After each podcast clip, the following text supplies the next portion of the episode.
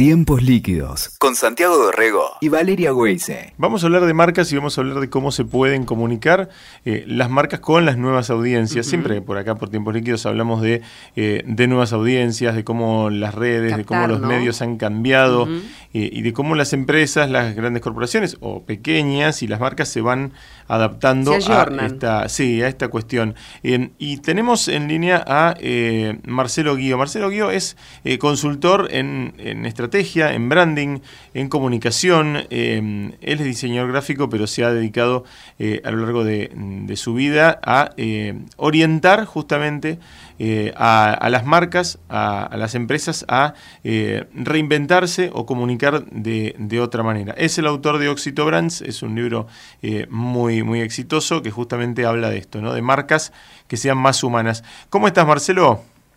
Hola, ¿cómo estás?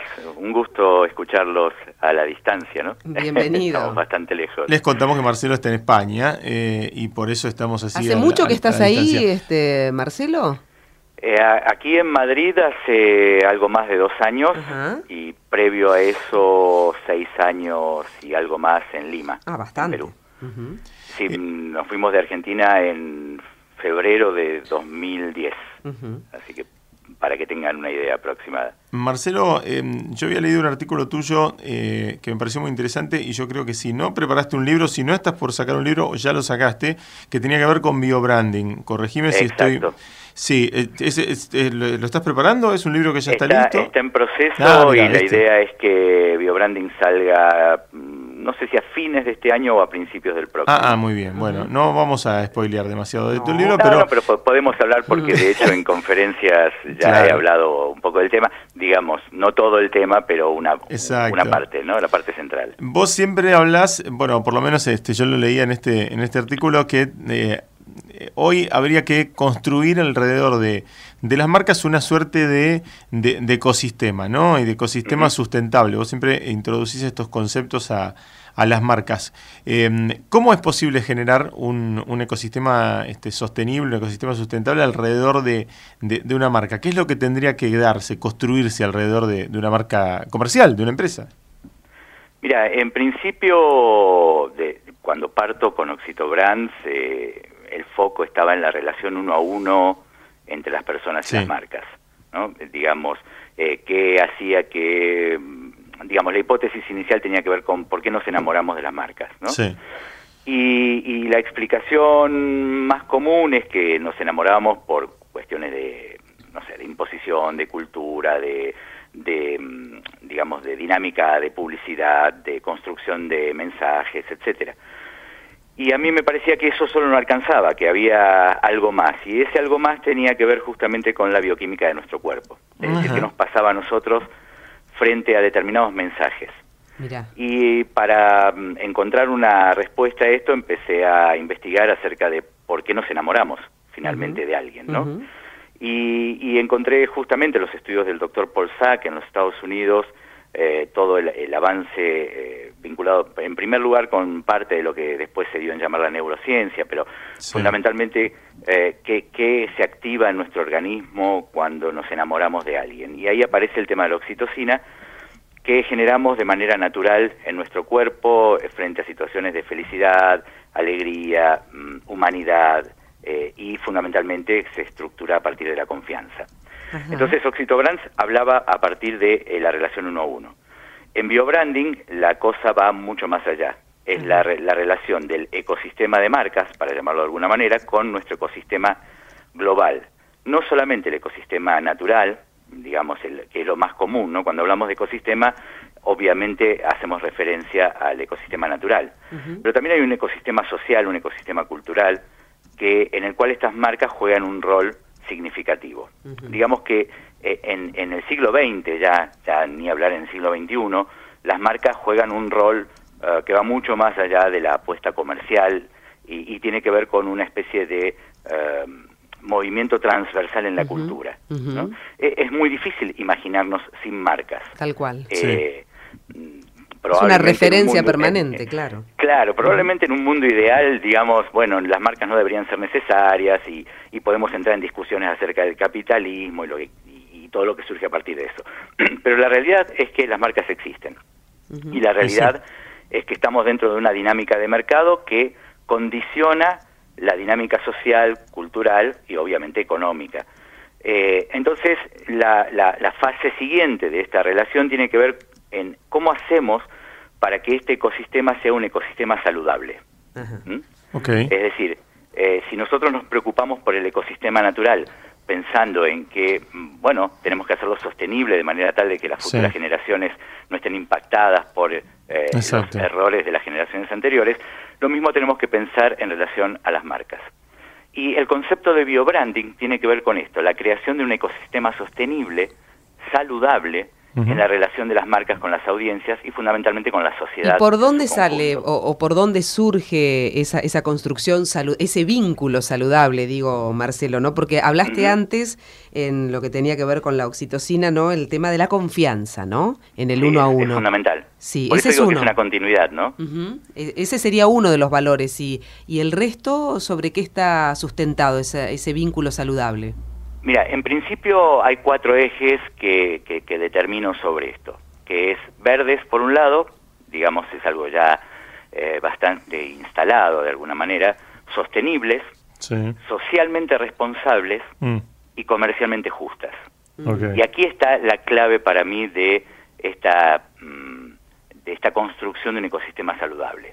Es decir, eh, ya no alcanza con que una empresa no contamine, por decir eh, algo, ya no alcanza con que utilice productos naturales, que puedan ser incluso eh, sustentables y sostenibles, sino que además ahora lo que se demanda concretamente es que las empresas sean socialmente responsables, es decir, que tengan una visión de eh, planes de retorno social para lo que son sus stakeholders, es decir, no solamente para sus empleados, sino también para la comunidad en la que están. Sí, los accionistas ya reclaman eso también. Exacto, y, como, como suelo decir, eh, ya sea por convicción o por conveniencia, ¿sí? las empresas van en esa dirección. En esta etapa a mí no me importa si es por convicción o por conveniencia mientras lo hagan. Yo lo que aspiro es a que lo hagan todos por convicción, ¿no? Pero bueno, ese es un paso siguiente, no, no le pidamos todo junto a todo esto. Y el cuarto punto tiene que ver con el comercio justo.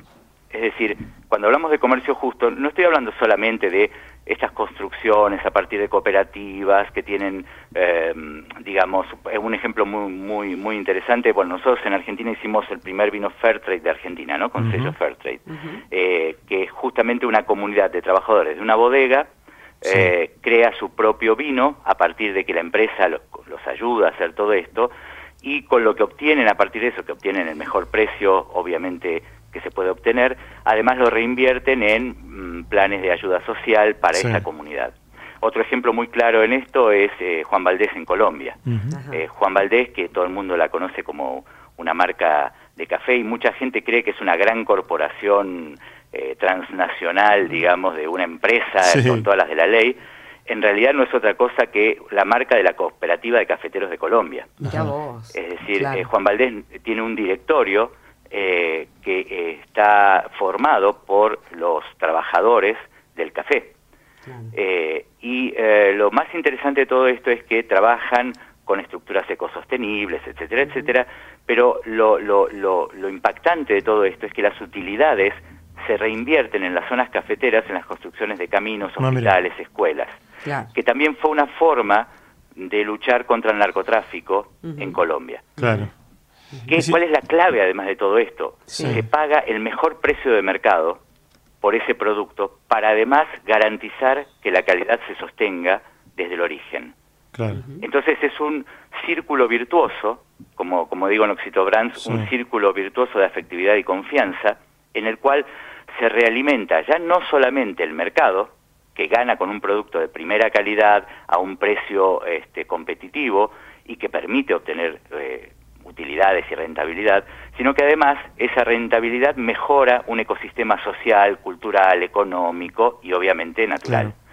Entonces, estos cuatro ejes iniciales en biobranding, eh, lo que planteo es que las empresas, como decía antes, por convicción o por conveniencia, van a tener que ir en esa dirección. y van a tener que ir por una cuestión muy sencilla.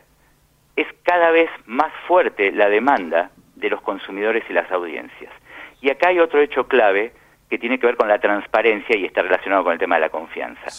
Es decir, hoy por hoy, el, eh, más allá de las fake news y más allá de todo lo que sabemos en redes sociales, el ecosistema digital también ha permitido que eh, la transparencia sea casi una demanda cotidiana. Sí. Y esto hace entonces que una empresa que desarrolla sus productos de una manera no, digamos así, que, que, que no, que, que impacta negativamente, rápidamente es, eh, mm, se, le, se da la alarma, digamos, en la sociedad. Y rápidamente eso impacta en sus negocios. Sí. Entonces, si decimos, eh, en alguna época hablábamos de un capitalismo con rostro social, ¿no? Sí. Sí. Este, hace unos años, hace unos cuantos años. Eh, y, y una vez me preguntaban en México esto en, en, en Televisa, ¿no? Eh, acerca de, de- de esta visión del capitalismo con rostro social. Y, y yo decía que en realidad es una idea a recuperar.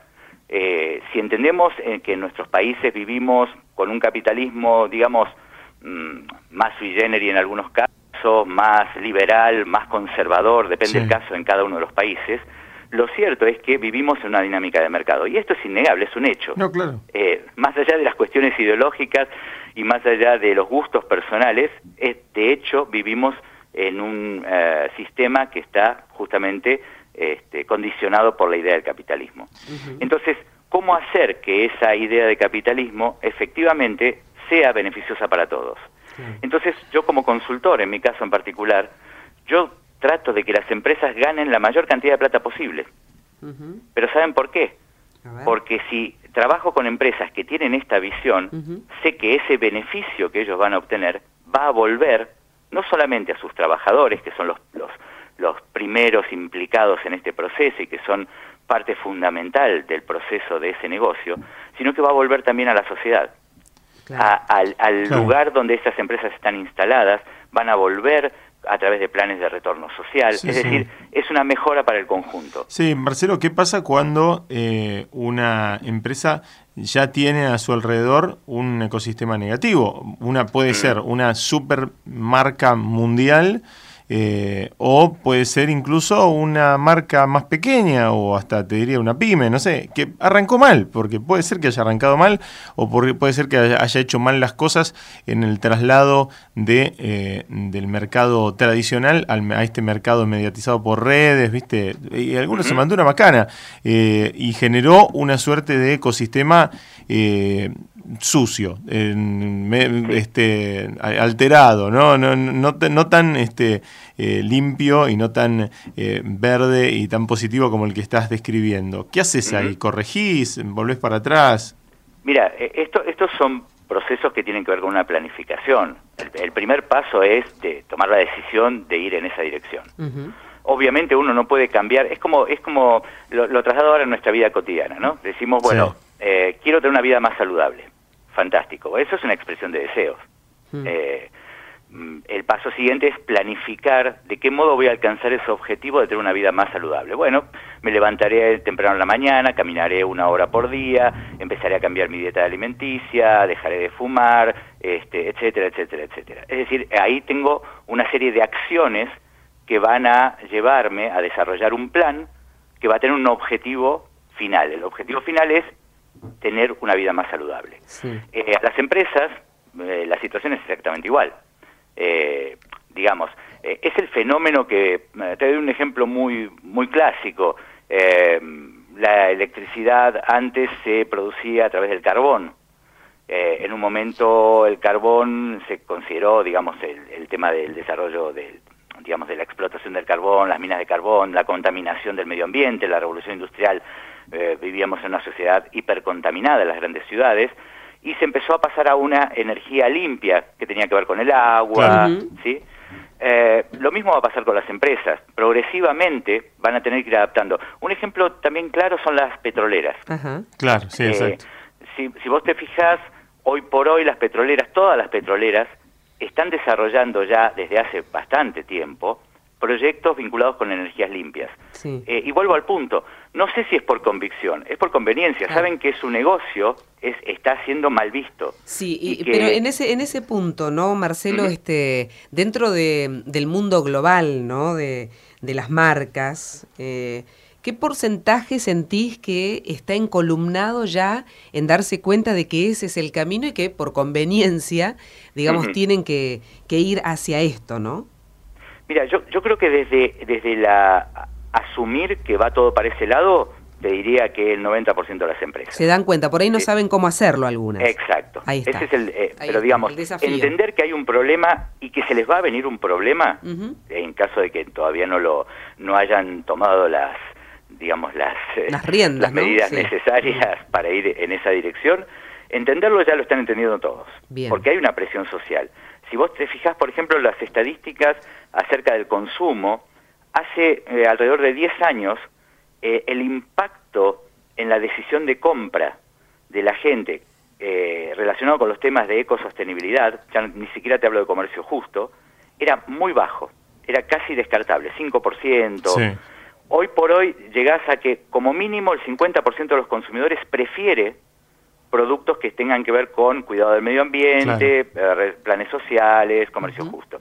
Lo que no quiere la gente obviamente es pagar más caro esos productos, que este fue un gran error en el comienzo, ¿no? Es decir, eh, ¿por qué tengo que comprar un producto que no impacta en el medio ambiente porque así yo soy responsable, pero la empresa me lo cobra el doble que otro producto que impacta un poco más? Tal cual, Bueno, eso también hoy ha ido cambiando. Hoy ya no es un producto de lujo en la mayoría de los casos. Aquí en Europa, por ejemplo, eh, todos los productos electrodomésticos necesariamente pasan por el filtro de la ecosostenibilidad. Es decir, y ya no encontrás productos que estén centrados en, eh, en, digamos, en no considerar el impacto ecoambiental. Te digo, acá falta mucho. Mirá que estamos discutiendo con las facturas de luz que nos están viniendo cuando uno quiere elegir. claro, no vivo en claro cuando uno quiere elegir una heladera o un lavarropas dentro de el, la A, ¿no? De, que están este, el, nomenclador para consumir menos, te sale más caro. Claramente te, te, lo cobran, digamos. este, bueno, ahí falta todavía un camino.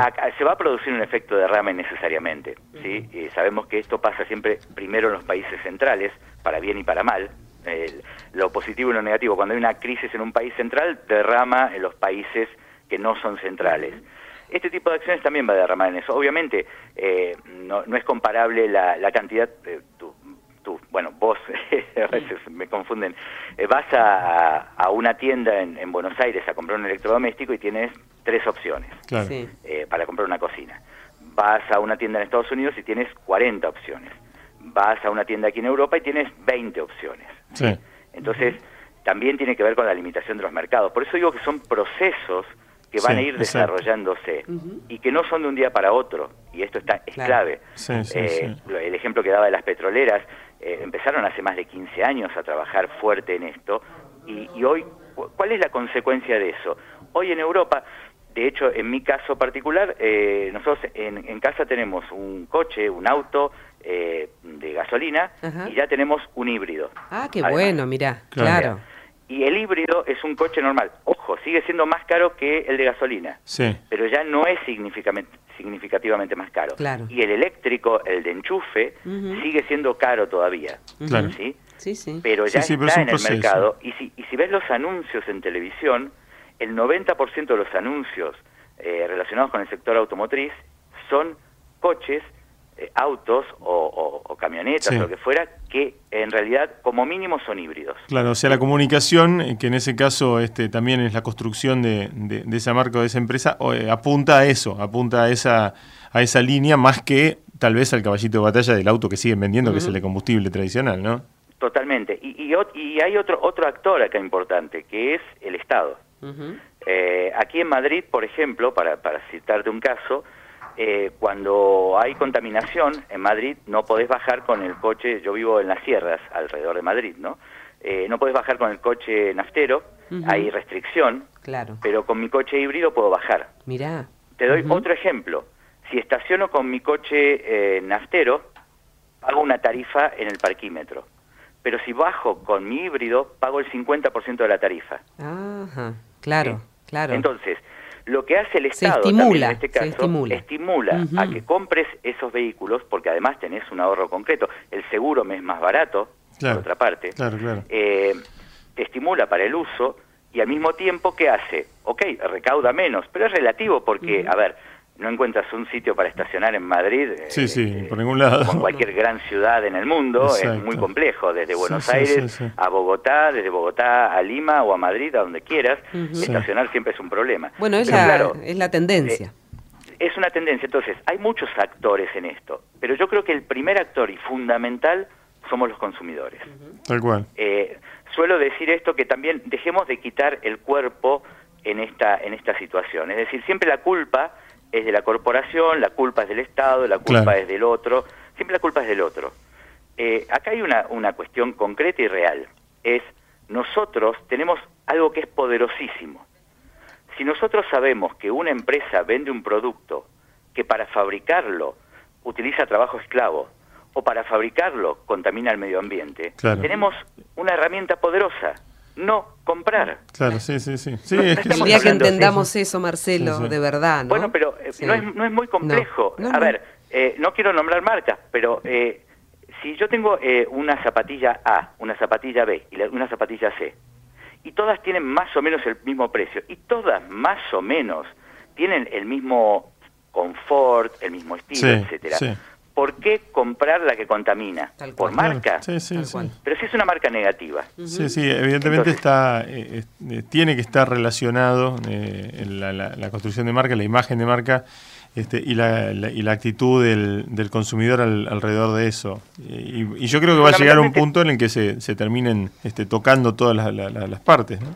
Totalmente, y fundamentalmente como consumidores, digo, como decía antes, esta cuestión de que tenemos un poder y este poder es el de la compra. Aunque compremos algo muy barato, de, muy poco dinero, ¿por qué no nos... Digamos, hace 40 años, si era muy difícil informarse. Sí, sí, exacto. ¿Cómo podías saber hace 40 años, salvo que apareciera en un noticiero, en horario central, que una marca, y ahí sospecharías también porque dirías, esta gente debe estar eh, eh, estimulada por la competencia, vaya uno a saber, ¿no? Sí. Hoy si uno quiere, si uno quiere, la información la consigue. Y hay un detalle interesante, si, entran a los, a los sitios web de las principales corporaciones hoy en el mundo, incluso grandes corporaciones en Argentina, y buscas en el sitio web, vas a encontrar su memoria de sostenibilidad. Claro. Es decir, cada vez más las empresas se han autoimpuesto la necesidad de ser eh, revisadas en sus acciones a partir de eh, su propia estrategia de sostenibilidad. Entonces nosotros podemos ver qué es lo que hace. Sí, tal cual.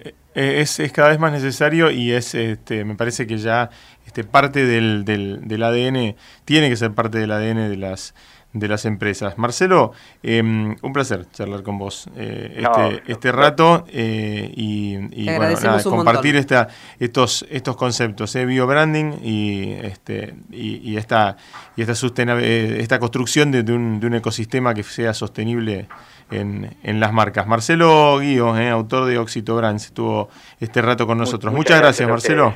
Un, placer. Fuerte abrazo. Escuchaste Tiempos Líquidos con Santiago Dorrego y Valeria Weise. WeToker. Sumamos las partes.